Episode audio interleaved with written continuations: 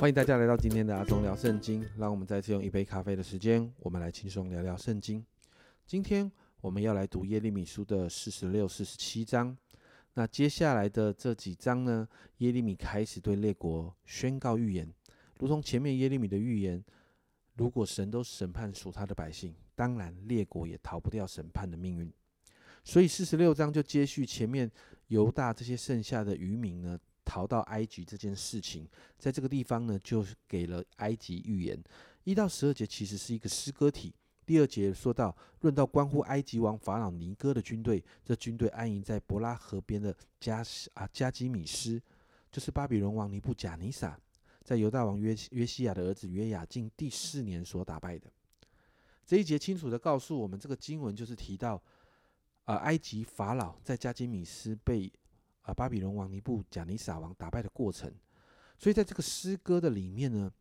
看到就算这个埃及的军队看起来很勇猛，骑马套车，穿上盔甲，带上兵器，但面对巴比伦，他们仍是战败。第十节这里说，那日是主万军之耶和华报仇的日子，要向敌人报仇，刀剑必吞吃得饱，饮血饮足，因为主万军之耶和华在北方伯拉河边有献祭的事。这个经文就谈到他们在伯拉河边战败，好像那个被献祭的祭物一样，而且受伤甚重，没有办法医治。接着十三到二十四节就更多的提到，这个巴比伦呢会被呃埃及呢会被巴比伦征服。那这个经文里面提到许多埃及的大城市哦，那这些城市都逃不过刀剑的毁灭，如同二十到二十一节提到的，埃及是肥美的呃母牛肚。但出于北方的毁灭来到了，来到了，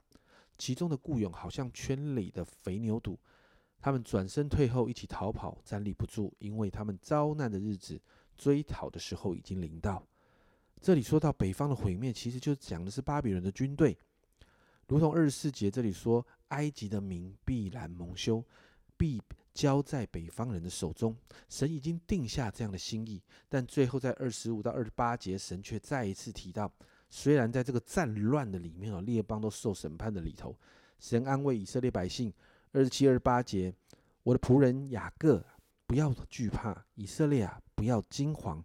因我要从远方拯救你，从被掳之地拯救你的后裔，雅各必回来，得享平静安逸，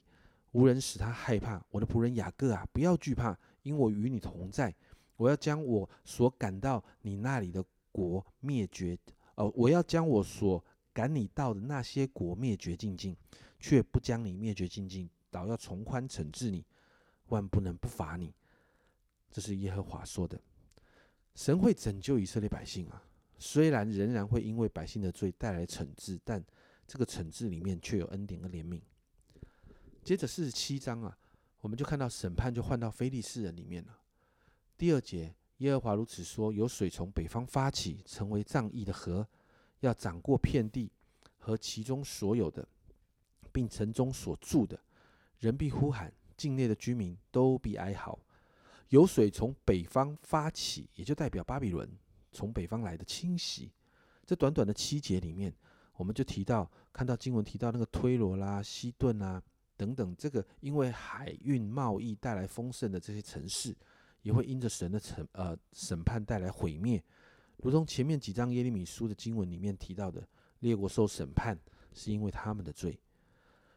所以好像以赛亚书一样，先知耶利米也从神领受关于围绕着这一群以色列百姓的列国的预言。那这些国家呢，神之所以要审判，是因为他们犯罪。但你会发现，神虽然审判以色列百姓，百姓也犯罪哦，如同审判列邦一样，其实是同一个标准。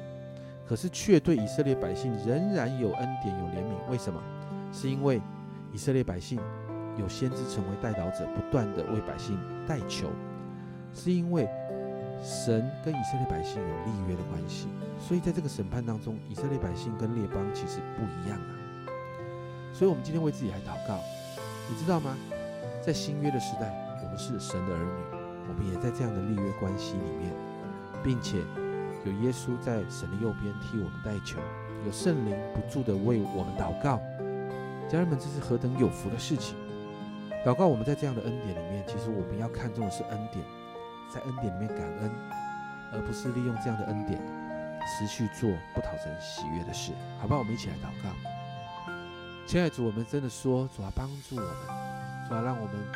在这样的恩典的里面，主啊，我们要知道真是恩典，主啊，知道这是耶稣你在十字架上面所付的代价，主啊，知道我们在这个立约的关系里面，主，我们不是利用这个关系，而是在这个立约的关系里面，主啊，我们的每一天，主啊，我们要活得更讨你喜悦，主啊，我们的每一天，主啊，我们要知道我们都在恩典的里面。主啊，因此主啊，今天我们向你献上感恩。主啊，持续调整我们。主啊，让我们的眼目，主啊，让我们的心可以持续与你对齐。主啊，让我们成为讨你喜悦的人。谢谢耶稣，这样祷告，奉耶稣基督的圣名求，阿门。家人们，你知道你的身份很不一样吗？神的儿女就会有恩典、有怜悯，和神的关系会带出不一样的结果。这是阿忠聊圣经今天的分享。阿忠聊圣经，我们明天见。